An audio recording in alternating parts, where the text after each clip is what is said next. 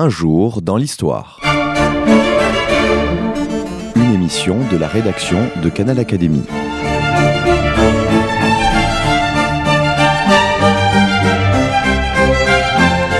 On retrouve Marianne durant la case.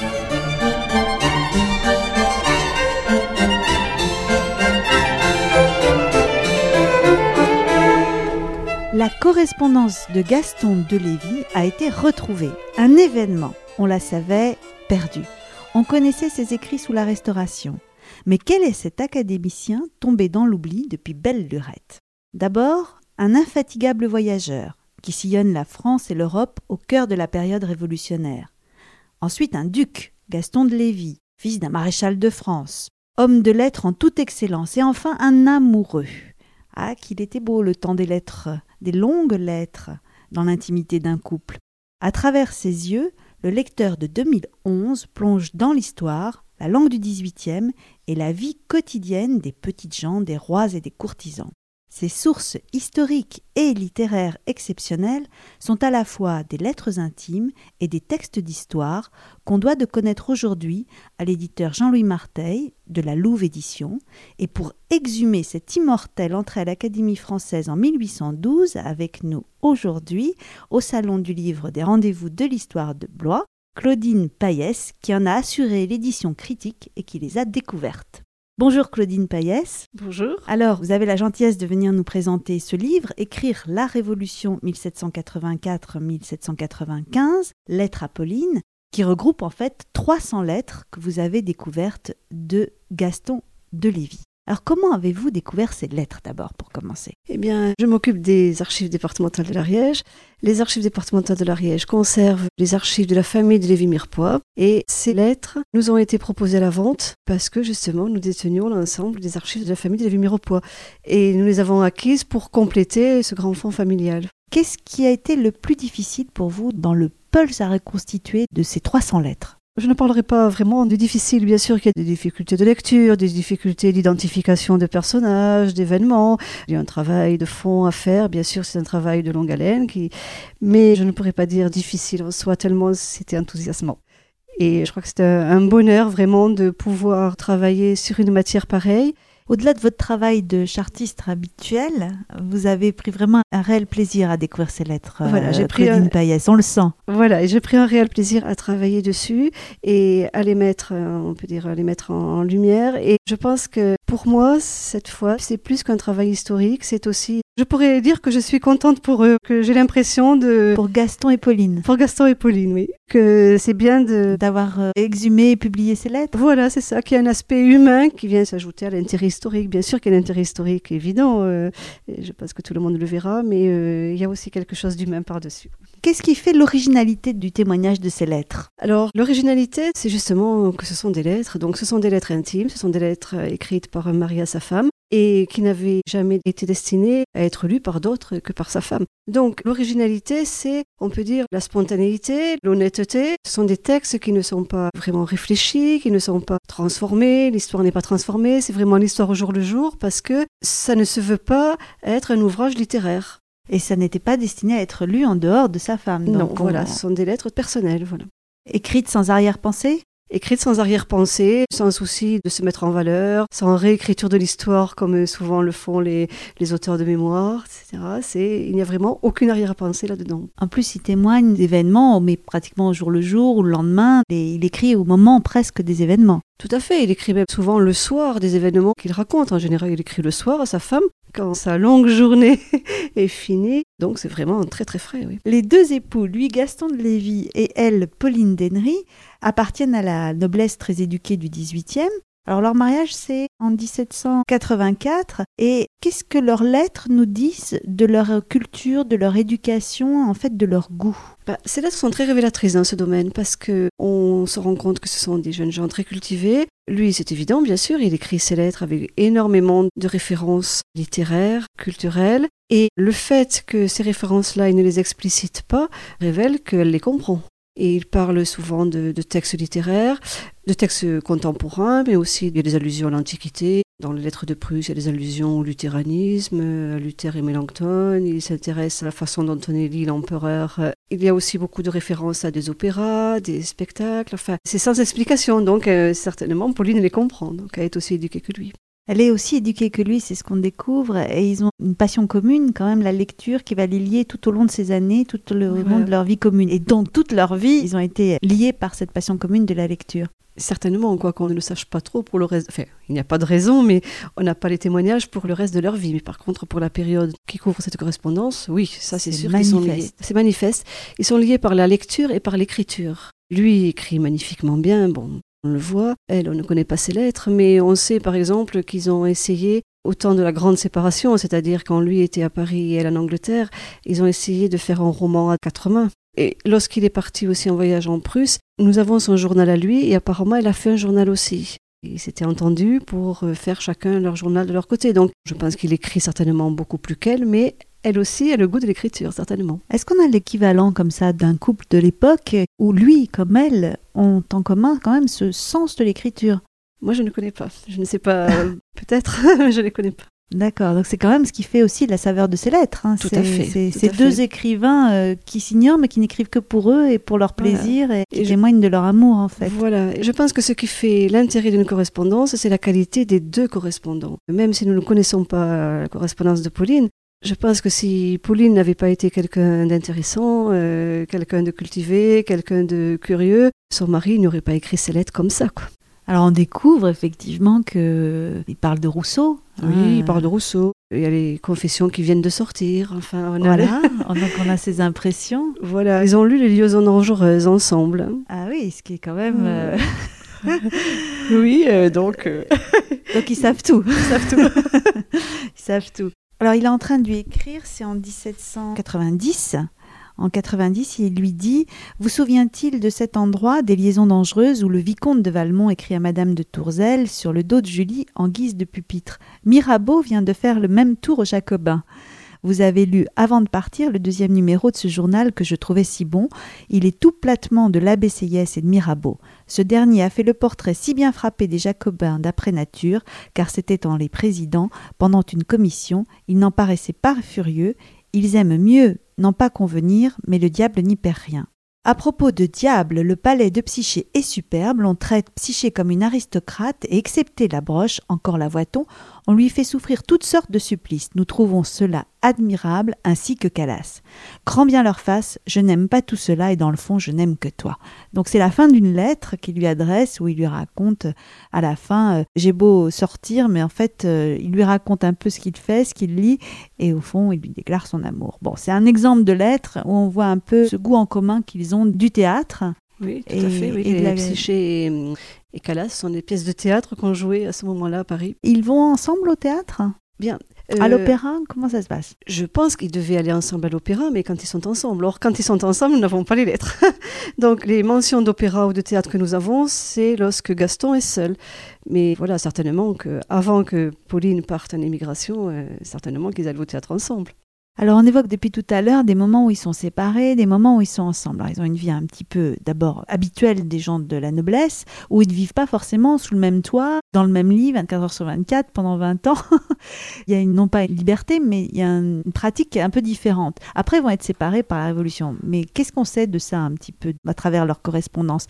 Qu'est-ce que ça nous apprend de ce couple? Comment vit-il entre Versailles, la cour, leur château, leur moment de séparation et leur retrouvailles? Eh bien, avant la Révolution, donc, ils vivent une vie de couple de la grande noblesse, c'est-à-dire que lui est en service à Versailles, il est un des gardes du corps de Monsieur, le frère du roi, et sa femme vit à Paris, chez sa mère, sa mère à elle. Et c'était courant, euh, c'est-à-dire qu'il y avait peu de femmes à Versailles, contrairement à ce qu'on imagine souvent. Il y avait juste les femmes de la reine. Il y avait peu de femmes. En général, elles préféraient rester à Paris, où la vie était bien plus amusante qu'à Versailles, dit-on. Et de toute façon, beaucoup de couples devaient n'avoir qu'une vie de couple de façade. Bon, et je pense que les mariages étaient arrangés. Les mariages étaient arrangés, et cette séparation euh, plus ou moins forcée ne devait pas beaucoup les gêner. Enfin, c'était c'était habituel. C'était habituel, voilà. Avec euh, Gaston et Pauline, c'est différent. Alors, c'est un mariage arrangé aussi. Mais il se trouve que voilà, ils sont tombés amoureux l'un de l'autre. C'est un couple d'amoureux légitimes, ce qui n'est pas très fréquent. Et hum, donc cette séparation de vie de cour euh, leur pèse beaucoup. Et ça se voit beaucoup dans toutes les premières lettres. On voit Gaston qui est tout désolé parce qu'il ne peut pas rentrer ce soir à Paris, il est retenu à Versailles et il se désole. Et dès qu'il peut revenir sur Paris, même si c'est que pour quelques heures, il revient pour retrouver sa jeune femme, voilà, pour voir Pauline. Donc eux, on sent que cette séparation leur pèse beaucoup y compris quand il est trop accaparé par ses tâches, puisqu'il est au service du frère du roi, au service de monsieur, et il est prêt même à se soustraire à son devoir pour retrouver sa belle. Voilà, et puis, alors, il a une vie de cour, mais ensuite, cette vie de cour est interrompue par des périodes de garnison, puisque c'est un officier de l'armée, comme tous les grands nobles. Et alors, quand il est en garnison, alors là, évidemment, c'est encore pire. Et on a des exemples où il était en garnison à Valogne, donc en Normandie, et où il s'échappe, on a l'impression un peu clandestinement, pour retrouver. Alors, comment ce couple est-il perçu d'ailleurs, même par le frère du roi. Parce que là, on a leur correspondance intime, on pourrait se dire que peut-être ils exagèrent. Ou... Comment était-il perçu Qu'est-ce qu'on en sait? On en sait un peu quelque chose par des mentions que Gaston de Lévis a fait dans certaines lettres, où il dit que dans le monde, enfin dans le monde qu'il côtoie, dans les gens qui leur sont proches, on dit que c'est un bon couple on les présente comme euh, presque un exemple de couple parfait. Et lui, il est très heureux, il répète ça à sa femme, euh, voilà. Et on voit que lui est aussi plus, plus expansif qu'elle. Il lui reproche presque de ne Enfin, il lui reproche carrément de ne pas se montrer assez amoureuse de son mari en public. Il lui demande à un moment donné si ça la gêne de reconnaître qu'elle est amoureuse de son mari. Voilà, lui se gêne pas pour le dire apparemment. Même le frère du roi porte attention à Pauline. Oui, il porte attention à Pauline parce que bon, il y a des liens un peu, un peu particuliers qui ont été noués par le frère du roi vis-à-vis de Gaston de Lévis. Monsieur avait des favoris, c'était des nobles dont il s'entichait un peu enfin, pendant quelques mois, voilà. Donc Gaston de Lévis a été son favori à ce cercle. Voilà, à son corps défendant. Hein. Il n'a pas cherché à l'être, apparemment, et ça lui a beaucoup pesé. Et on sent que monsieur s'intéresse à Pauline parce que il veut... s'intéresse à monsieur. Parce qu'il s'intéresse à son mari, voilà. C'est le frère du roi qui appelait Gaston de Lévis Mosquito J'ai pas bien euh, compris. Il y a des histoires de pseudo là. Oui. Alors non, Mosquito, c'était pas. C'était pas Gaston de Lévis. C'est quelqu'un d'autre, mais c'est le roi. Alors j'ai découvert en lisant. Voilà, c'est ce personnage de monsieur apparaît d'une façon euh, très étrange. Alors les lettres de monsieur à Gaston de Lévis ont été retrouvées il y a quelques années, ont été publiées par Jacques Dupaquier. J'ai fait allusion à plusieurs reprises, bien sûr. Donc c'est intéressant parce que nous avons les lettres de Monsieur à Gaston de Lévis, et puis là nous avons les lettres de Gaston de Lévis à sa femme, qui parlent on voit, de, l'autre de cette présence très pesante de, de Monsieur. Alors monsieur, en effet, c'est Antiché de, de, Gaston de Lévis, il l'appelle mon fils, alors qu'il n'est pas tellement plus âgé que lui. Il lui dit des choses quand même assez curieuses. Et dans ses lettres, il utilise des surnoms, tout le monde a des surnoms, lui, la reine, le roi, Gaston de Lévis. Enfin, c'est assez curieux, c'est mélangé de mots d'anglais, il y a des lettres qu'on ne comprend pas, il y a des choses qui nous échappent, on ne les comprend pas. Et voilà, et il inonde Gaston de Lévis de lettres. Et nous avons Gaston qui écrit à sa femme, en effet, que ah ben, aujourd'hui j'ai encore eu trois lettres de monsieur. Alors ça, c'est le temps pesant pour lui de cette relation avec euh, le frère du roi, mais euh, c'est encore le temps heureux d'avant la Révolution. Alors, Gaston de Lévis, avant de passer à la période révolutionnaire, Gaston de Lévis a la passion d'apprendre et de comprendre le monde, en fait. Et à quoi s'intéresse-t-il justement avant que la révolution ne bouleverse leur vie? D'abord, il adore voyager. Les premières lettres, d'ailleurs, datent des quelques semaines après son mariage. Il est parti, après son mariage, il est parti euh, seul en Prusse pour aller voir les manœuvres du roi de Prusse. C'est un officier qui aime la chose militaire. Et hum, on a l'impression que c'est son père qui l'a un peu envoyé là-bas. C'est un voyage d'initiation de jeunes gens qui doivent connaître le monde. Mais pour lui, ce n'est pas une corvée. Il adore ça. Et il est en Prusse et il rencontre Frédéric II d'ailleurs. Ce sont des scènes assez extraordinaires. Et puis ensuite, euh, il dit à sa femme que bien sûr, il aimerait bien rentrer, mais quand même, à être en Prusse, il peut pas ne pas aller voir Vienne. Et puis de Vienne, quand même, il va aller voir Saint-Pétersbourg parce qu'il n'est pas très loin. Puis de Saint-Pétersbourg, on peut pas quitter la Russie sans aller à Moscou. Et voilà, et son voyage qui devait durer deux, trois mois, dure six mois. Alors, on peut dire quand même à la décharge du mari amoureux, parce qu'on peut dire quand même, il est parti, il a laissé sa jeune femme au lendemain de son mariage. Oui, mais elle était tellement jeune que ce mariage n'a pas été consommé. Et qu'on lui demande, avait 13 ans. Elle avait 13 ans, oh. voilà. Et qu'en en fait, on lui demande de prendre patience comme mari. Alors, tout compte fait, tant qu'à faire, on peut voyager au moins. Et il va garder tout au long de sa vie, hein, quand même, Tout ce au long de sa vie. voyage. Oui, oui. Dès qu'il pourra euh, s'échapper ou poursuivre un, un voyage, il le fera. Il le fera et euh, on a même des allusions, bon, qui n'a pas, ça, ça n'a pas été fait, mais enfin, des moments de grande déprime, on peut dire, au moment de l'émigration, tout ça. Il dit, eh ben, si les choses ne vont pas bien, si mes affaires ne vont pas bien, eh ben, je partirai en Inde, je partirai, enfin voilà, il a des, des goûts de voyage très lointains. Ça, il ne le fera pas, mais l'envie, L'envie est là et, et restera. est là, oui. Il a aussi, avant la Révolution, déjà, on le comprend à la lecture des lettres, un goût véritable pour la politique. Tout à fait. Il s'intéresse, il donne des nouvelles, des nominations de ministres. La fin du règne de Louis XVI est riche en événements. Il y a des ministres qui changent très vite. euh, bon, et ces choses-là, il les indique.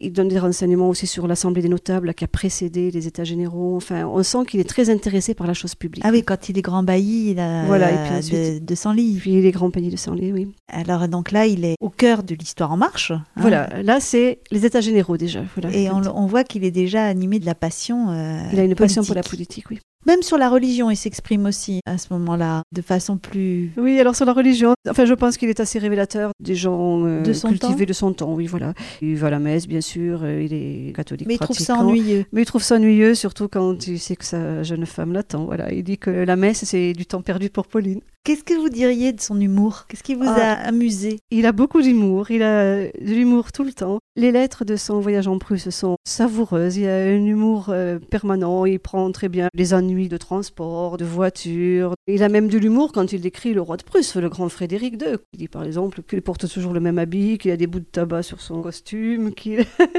et par la suite, il garde toujours son humour, et, y compris à ses propres dépens. Notamment, on sent que Pauline revendique une égalité entre mari et femme, et ma foi, Gaston est tout prêt à la lui donner. Il a une énorme estime pour, euh, pour sa femme. Mais des fois, il lui fait des remarques tout à fait masculines, enfin, en disant que quand même c'est lui le mari, euh, que c'est quand même lui qui est au-dessus. Mais tout de suite après, il se moque de lui. Voilà. Et ça, on le trouvera tout le temps. Et puis on le trouve même, on sent que l'humour est aussi une échappatoire lorsque les choses vont très mal. Dans les périodes très douloureuses de l'immigration, ben, de temps en temps, l'humour ressort euh, Pour survivre. pour survivre. Comment s'exprime la sensibilité du 18e dans ses lettres? Gaston de Lévy est un grand sentimental. Je pense qu'il l'est aussi par nature. L'environnement aide à cela. Il est particulièrement attaché au château d'Ennery, qui est le château de sa femme. Ennery, c'est un château du, du Val d'Oise, donc. Et ils se sont attachés tous les deux à faire des gros travaux et notamment aménager un parc. Et il dit à un certain endroit que lorsqu'il est dans le parc d'Ennery, son esprit qui vole sur les arbres et sur les fleurs, enfin, on sent qu'il est profondément attaché à ces lieux, à cette nature. Ça, c'est très 18e siècle, un Ouais. attachement à la nature, au jardin. Et lorsque Pauline est partie en émigration et que lui reste seul, il va régulièrement à Ennery pour les affaires, hein, pour s'occuper de leur domaine, mais il va dans le parc, il s'assied sur le banc où ils se sont assis ensemble, il a une lettre d'elle dans la poche, enfin... Voilà, je pense qu'il a en effet un esprit d'un pré-romantisme. Est-ce qu'il est un peu mélancolique aussi? Il est mélancolique et il est très sujet à voir les choses en noir. Et ça, il le sait, il le sait, et il essaie de se le répéter pour, euh, pour se dire que ce n'est pas aussi noir que ça. Mais ça, ça va lui jouer énormément de mauvais tours dans sa relation avec sa femme. Voilà.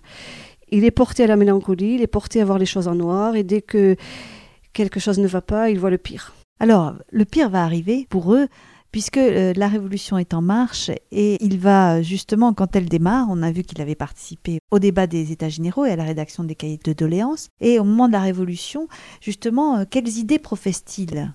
Au moment de la Révolution, il est enthousiaste. quand ça commence Quand ça commence, il est enthousiaste, comme d'autres nobles de son temps. hein. Il est enthousiaste, il a un esprit de réforme. Il a écrit lui-même des textes qui sont prononcés aux États généraux sur une meilleure égalité fiscale, euh, moins de privilèges pour les nobles. Enfin, il est dans un état d'esprit libéral vis-à-vis de ses débuts de la Révolution et il accueille cette effervescence politique avec vraiment passion. quoi. Sent qu'il aimait la vie politique avant, mais la vie politique sous Ancien Régime, c'était quand même pas très développé. Là, avec la Révolution, la vie politique s'ouvre énormément et lui, il est pris là-dedans avec passion. Alors comment entre-t-il en politique? Parce qu'il y rentre. Il rentre en politique, alors il est bailli de Senlis et euh, c'est monsieur qui lui a fait obtenir cette fonction euh, un petit peu avant la Révolution. Mais il se trouve qu'il est bailli de Senlis au moment où les États généraux se préparent. Donc c'est lui qui va présider à l'organisation des États généraux dans son bailliage. Il est élu lui-même député de la noblesse du bailliage de Senlis et ensuite, vous savez que les États généraux se sont euh, déclarés Assemblée constituante et donc les députés aux États généraux sont aussi les députés législative. Donc Gaston Lévis va être député à l'Assemblée législative et je pense qu'il ne va pas manquer une seule séance. Est-ce que quand il est député à l'Assemblée nationale, est-ce que ça fait de lui un révolutionnaire? Non, non, non. D'abord, il a été député de la noblesse quand même aux États généraux et pour l'Assemblée constituante, on ne parle plus de noblesse euh, et tiers état, mais enfin, il est quand même toujours. Euh, non, ça ne fait pas un révolutionnaire, ça fait un réformiste, c'est-à-dire que lui ne prononcera pas le mot de révolution. En tout cas, il ne le prononcera pas en bien.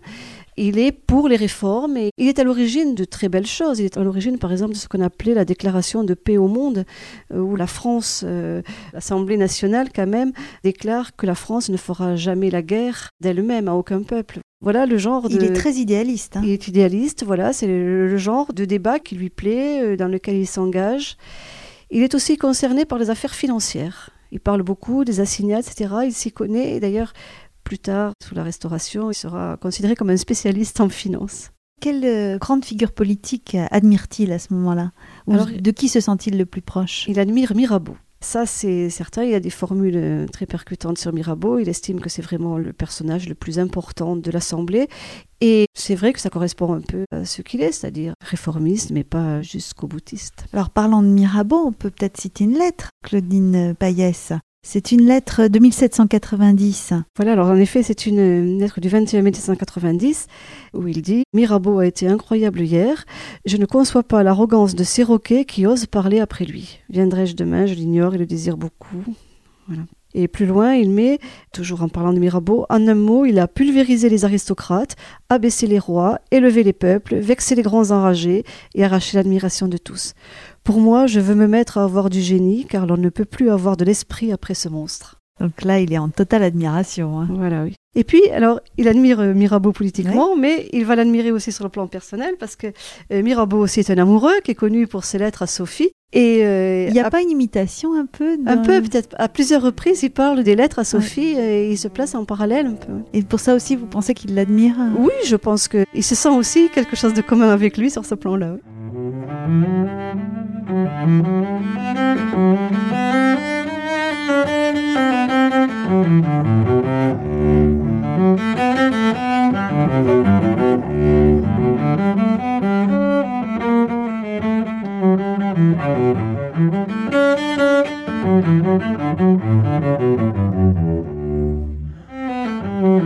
se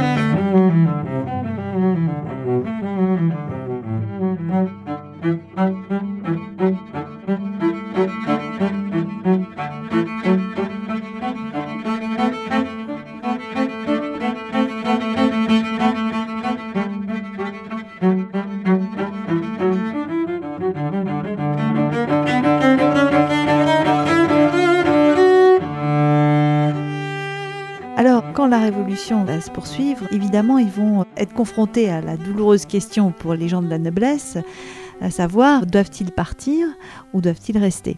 Sa femme, donc Pauline, elle va partir, la première. Il n'est pas tout à fait d'accord au début. Non, il n'est pas tout à fait d'accord. Elle est partie avec sa mère. Pauline est toujours restée très proche de sa mère. Faut dire qu'elle était toujours très jeune, Pauline. Donc, alors, je ne sais pas qui a poussé l'autre, mais elles sont parties toutes les deux. Est-ce que c'est la mère qui a poussé sa fille Peut-être. Et je ne sais pas vraiment pourquoi elles sont parties. Elles semblent avoir eu peur.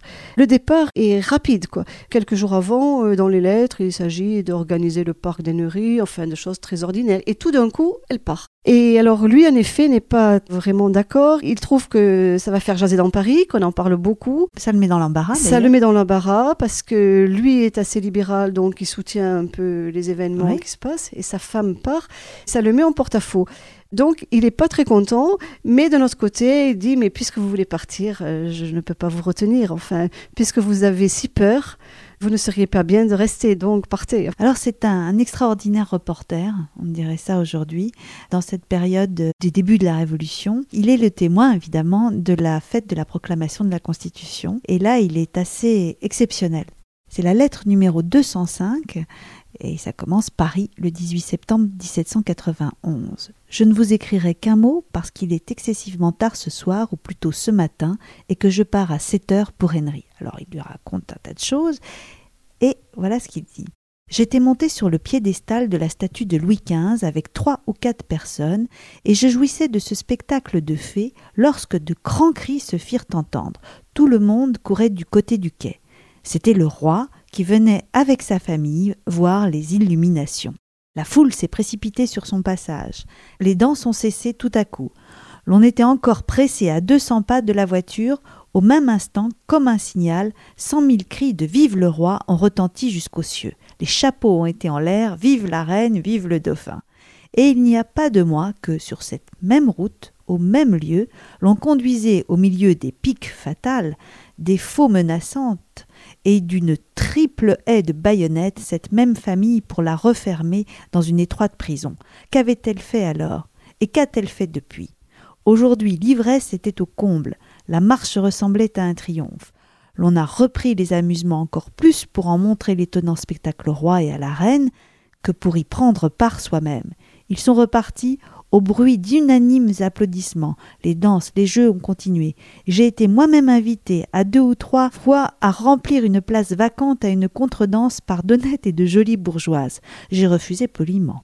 Mais il n'en a pas été de même des ronds qui m'ont entouré deux fois, et il a fallu prendre une part active. Au second, j'essayais de m'évader. Mon frère, m'a dit un chasseur en me serrant la main cordialement, mais un peu fort. Si vous portez bien, dansez avec nous. Et si vous êtes malade, regardez-nous, ça vous fera du bien.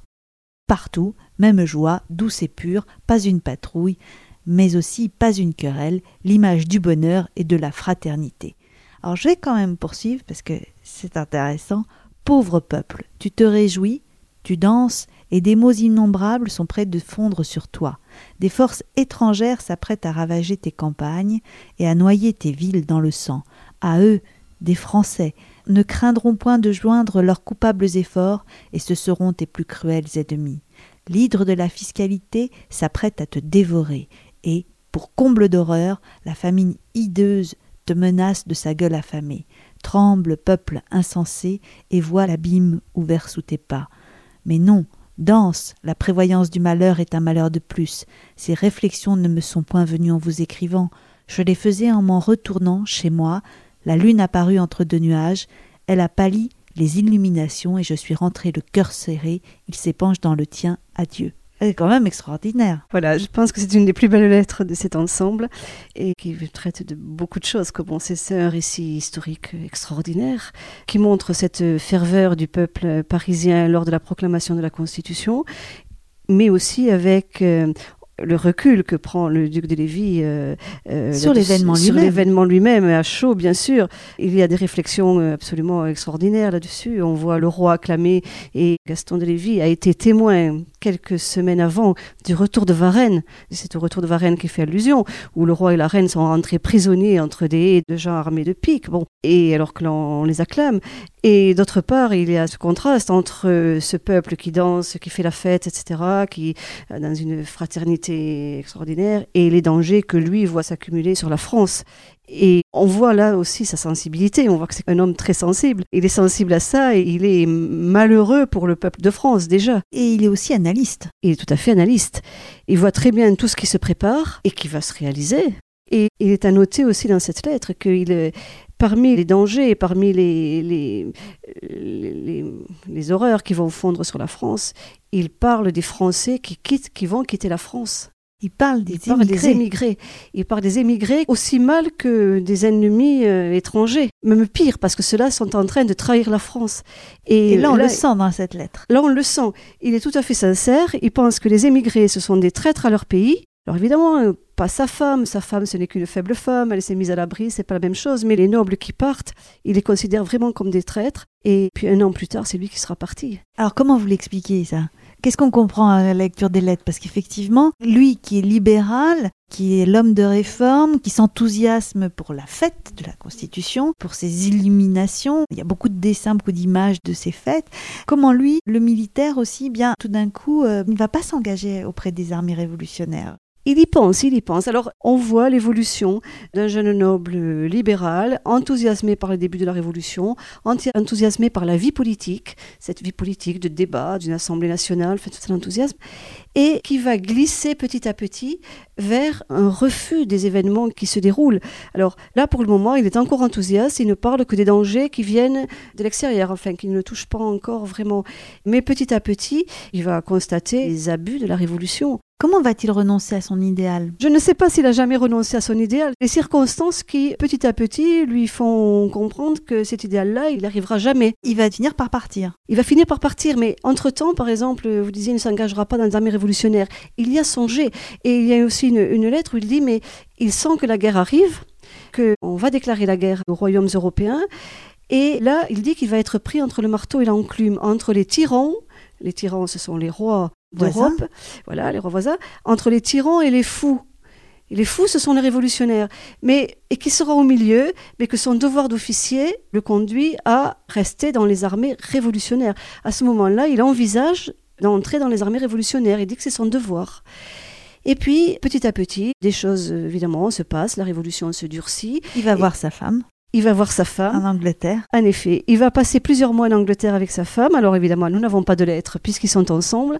Mais ça, ça a dû être un point majeur parce que quand il rentre, déjà, il a changé d'avis il est en train de changer d'avis. Et ce qui va le décider définitivement, ce sont les journées de juin 1792, l'attaque des Tuileries, la première attaque, la seconde, ce sera le Alors 10 là aussi, il y a un euh, voilà. témoignage exceptionnel. On engage les lecteurs à lire. Voilà, il était auprès du roi et de la reine ce jour-là, lorsque les Tuileries ont été envahies par des centaines de Parisiens et armés de piques, etc. Il a vu Louis XVI coiffé du bonnet phrygien. Pendant plusieurs Pendant pendant 3 plusieurs 4 heures. heures, dit-il. Voilà, il a vu, le- c'est encore plus touchant, le petit dauphin qu'on a mis debout sur une table.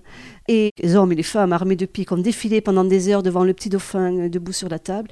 Et au soir de cette journée, il écrit à sa femme, il rentre chez lui, il écrit à sa femme et il lui dit là, c'est plus possible, je m'en vais. Alors, il renonce à tout ça, il part lui aussi à son tour, il va rejoindre le camp des immigrés, et là, il va réussir à rentrer, puisque c'est pas évident aussi de se faire passer pour un émigré de la dernière heure, et il va finir par s'engager et par être engagé auprès du côté euh, autrichien. Donc, il est un Français qui dirige des Autrichiens, parce qu'il parle bien la- l'allemand, etc.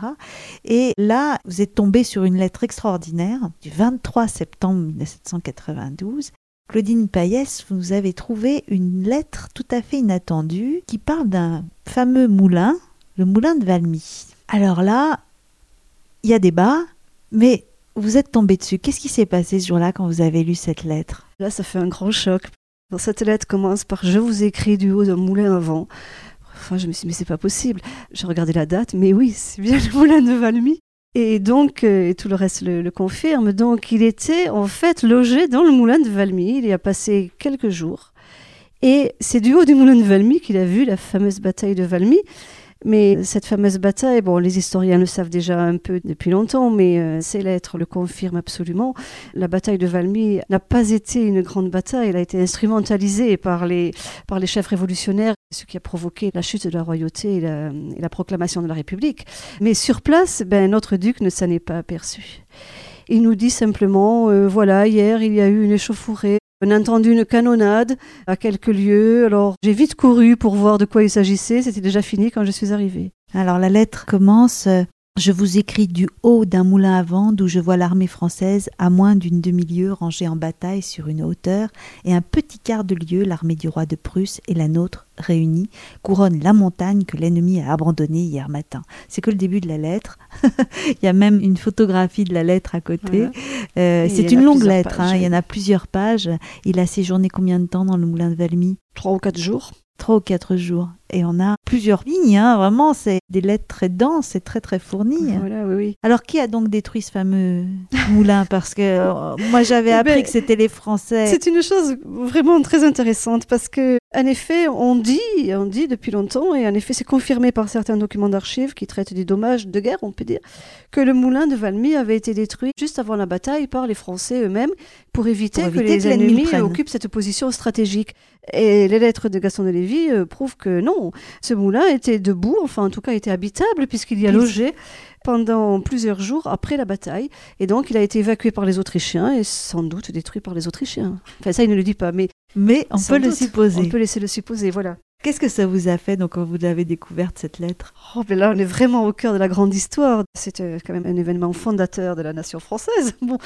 Et on a un témoignage de première main là-dessus. Quelqu'un qui y était, qui le décrit en plus avec détachement, parce que c'est un moment où il a des problèmes avec sa femme, où il a l'impression qu'elle lui est infidèle, etc. Donc où il est assez malheureux, et il est là, il dit que tout ça lui est indifférent, après tout, euh, parce qu'il n'a pas le cœur à vivre. C'est nous qui voyons euh, ces lettres avec un autre intérêt en fait. Voilà, oui, oui. Lui, je pense qu'à ce moment-là, il est plus soucieux de sa femme que de l'histoire qui s'écrit. Ou il ne la voit pas s'écrire. Et euh, ensuite, quelques jours après, il a reçu une lettre de sa femme. Alors là, il dit maintenant que ça va mieux et que du coup, il ne va au combat que par devoir et qu'il n'aurait pas envie de se faire tuer parce que du coup, il a envie de revoir sa femme. Alors qu'au moment de Valmy, il se dit qu'après tout, s'il est tué, c'est pas grave. Pas grave. du moment que l'honneur est sauf. Voilà, pour les, moment que pour les l'honneur est sauf. militaires. Alors, euh, il va mener ses combats. Et puis, ils vont revenir en France à un moment. Et ça, c'est extraordinaire. Nos deux épistoliers deviennent, momentanément, mais quand même, ils deviennent citoyens et citoyennes Lévis. Alors, pourquoi rentrent-ils? Il rentre Pour en des France raisons bien, bien matérielles. Oui, pour des raisons très matérielles. Parce qu'ils sont menacés, à juste titre, de voir leurs biens saisis pour immigration. Les biens des immigrés étaient décrétés biens nationaux. Donc, ils y ont échappé pour le moment. Euh, certainement parce que Gaston de Lévis avait beaucoup de relations, mais des relations bien placées. C'était pas facile d'avoir des bonnes relations euh, sous la Révolution.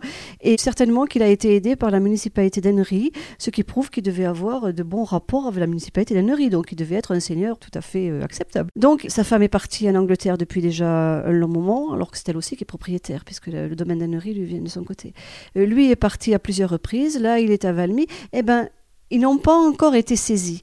Mais ça menace, alors il rentre en France pour, euh, alors des faux certificats de résidence, euh, pour dire non, non, on n'est pas émigré.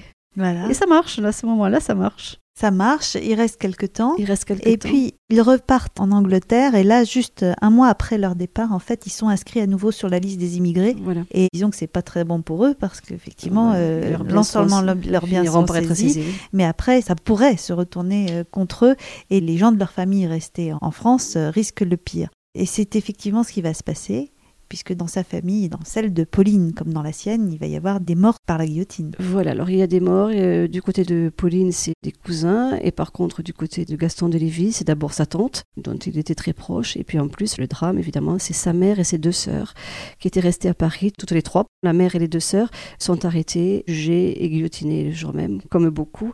Voilà, alors de ça, il y en a très peu de traces dans sa correspondance. D'abord, à ce moment-là, il est avec sa femme, donc il n'écrit pas. Mais dans des lettres postérieures, il y a de pudiques allusions. Euh, il dit euh, depuis que tant de malheurs m'ont frappé, c'est-à-dire il dit pas lesquels, mais voilà, il dit qu'il est, il est devenu très nerveux, qu'il a peur de tout. Enfin, on sent qu'il a eu quand même un très gros choc. D'abord, euh, ben, le fait que sa mère et ses deux sœurs ont été tuées dans des conditions aussi euh, si dramatiques, mais peut-être aussi certains sentiments de responsabilité. Lui était à l'abri en Angleterre, alors que sa mère et ses deux sœurs étaient restées en France. Bon, Peut-être- n'avait pas voulu partir, mais enfin, quand même. Et il participe au corps expéditionnaire aussi de Quiberon. Oui. Donc là, il va repartir au combat, mais euh, du côté de la mer, on va dire, Mm. de façon très très courageuse aussi. Et là même, ébranlé par d'abord ses décès au sein de ses proches, on voit sa conception de la guerre changer. Le, militaire qu'il a été jusqu'à présent, sa vocation a l'air d'échouer sur la Mm. plage de Quiberon. Même déjà dans la campagne de Valmy, bon, c'était un jeune homme qui était plein de goût pour la chose militaire, comme un fils de famille noble. Son père avait déjà été un héros militaire. Bon, Et un héros, le terme, oui, est un presque héros, faible. un héros de la guerre du Canada, son père, donc. Et lui, il ne rêvait, quand il était jeune, il ne rêvait que de bataille. Lorsqu'il est allé voir Frédéric de Prusse, c'était pour voir ses armées, etc. Et bon, à la fin de l'Ancien Régime, il n'y a pas de guerre, donc il n'a jamais eu l'occasion de faire la guerre. Les deux seules campagnes de sa vie qu'il va faire, les deux seules, c'est la campagne de Champagne, donc Valmy, et la campagne de Quiberon.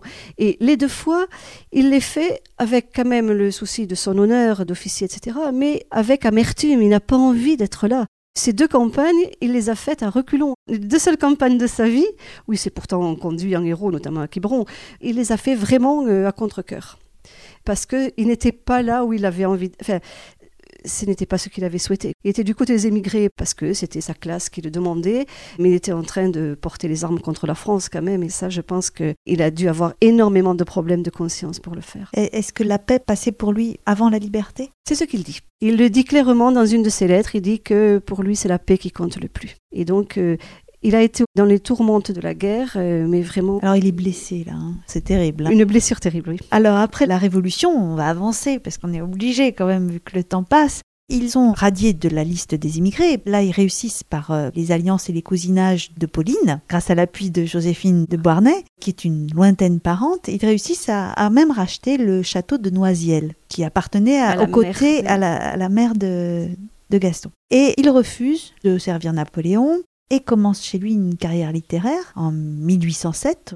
Et on connaît les maximes et réflexions sur différents sujets de morale politique. Et ça a été un vrai succès pour lui, puisque ça a été réédité cinq fois. Alors là, nos lettres s'arrêtent, enfin vos lettres.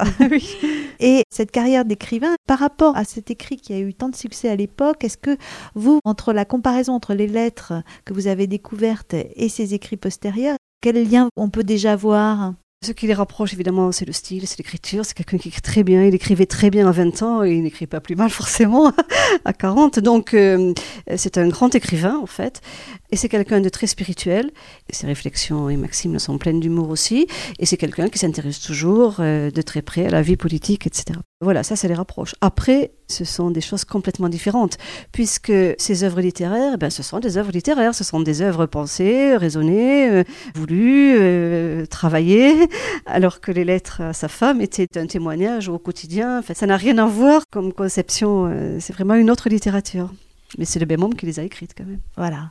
Alors, sous la Restauration, il est récompensé puisqu'il devient euh, le chevalier d'honneur de la duchesse de Berry. Mais surtout, il entre à l'Académie française en 1815. Il siège à la Chambre des Pairs, donc c'est un homme politique respecté, respectable euh, pour l'époque, etc. Et en fait, il euh, devient un homme de cour et un homme de politique une fois que tous les événements sont passés.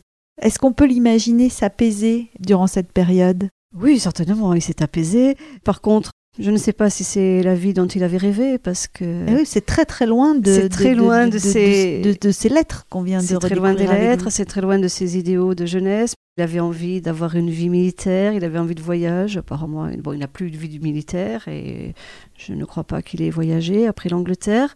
Il devient un homme de cour, mais avec toujours beaucoup d'humour et il est célèbre dans les textes qu'on connaît de son temps, les chroniques, les correspondances publiées, etc. Il est célèbre pour ses mots d'esprit. C'est quelqu'un qui a toujours eu des mots d'esprit jusqu'à, paraît-il, son dernier malaise. Il a eu un malaise quelques jours avant de mourir dans un salon et apparemment une femme s'est précipitée vers lui pour lui faire respirer du vinaigre et elle s'est trompée et elle a donné de l'huile et il a dit qu'il était revenu à la vinaigrette. Voilà, et ça c'est quelques jours avant sa mort, enfin, c'est ce qu'on raconte. Alors, on va peut-être laisser le mot de la fin à Chateaubriand, dont vous avez euh, judicieusement euh, placé euh, justement un extrait des Mémoires d'outre-tombe parce que il parle de Pauline et de lui. Madame la duchesse de Lévis était une personne très belle, très bonne, aussi calme que Madame la duchesse de Duras était agitée. Personne n'a répandu dans ma vie plus de quiétude, chose dont j'ai grand besoin. Les moments les moins troublés de mon existence sont ceux que j'ai passés à Noisiel, chez cette femme, dont les paroles et les sentiments n'entraient dans votre âme que pour y ramener la sérénité. Je les rappelle avec regret, ces moments écoulés sous les grands marronniers de Noisiel. L'esprit apaisé, le cœur convalescent, je regardais les ruines de l'abbaye de Chelles, les petites lumières des barques arrêtées parmi les saules de la Marne. Le souvenir de Madame de Lévis est pour moi celui d'une silencieuse soirée d'automne. Elle a passé en peu d'heures. Elle s'est mêlée à la mort, comme en la source de tout repos, je l'ai vue descendre sans bruit dans son tombeau au cimetière du Père Lachaise. À l'affectueuse bonté de Madame de Lévis, pour moi était jointe l'amitié de Monsieur le duc de Lévis le père. Monsieur de Lévis écrivait bien, il avait l'imagination variée et féconde qui sentait sa noble race comme on la retrouvait à Quiberon dans son sang répandu sur les grèves. Voilà qui parle d'eux autrement que par leurs lettres. Voilà. Qu'est-ce que C'est un des, des plus beaux témoignages qu'on puisse avoir. C'est vrai que Chateaubriand lui aussi écrivait bien et ses phrases sont magnifiques. Donc euh, un bel hommage. euh, on termine donc sur ce bel hommage de Chateaubriand, Claudine Payès. Merci d'être venue nous présenter ce couple exceptionnel. Merci à vous et je suis heureuse d'avoir pu contribuer à les mettre en lumière. Merci beaucoup.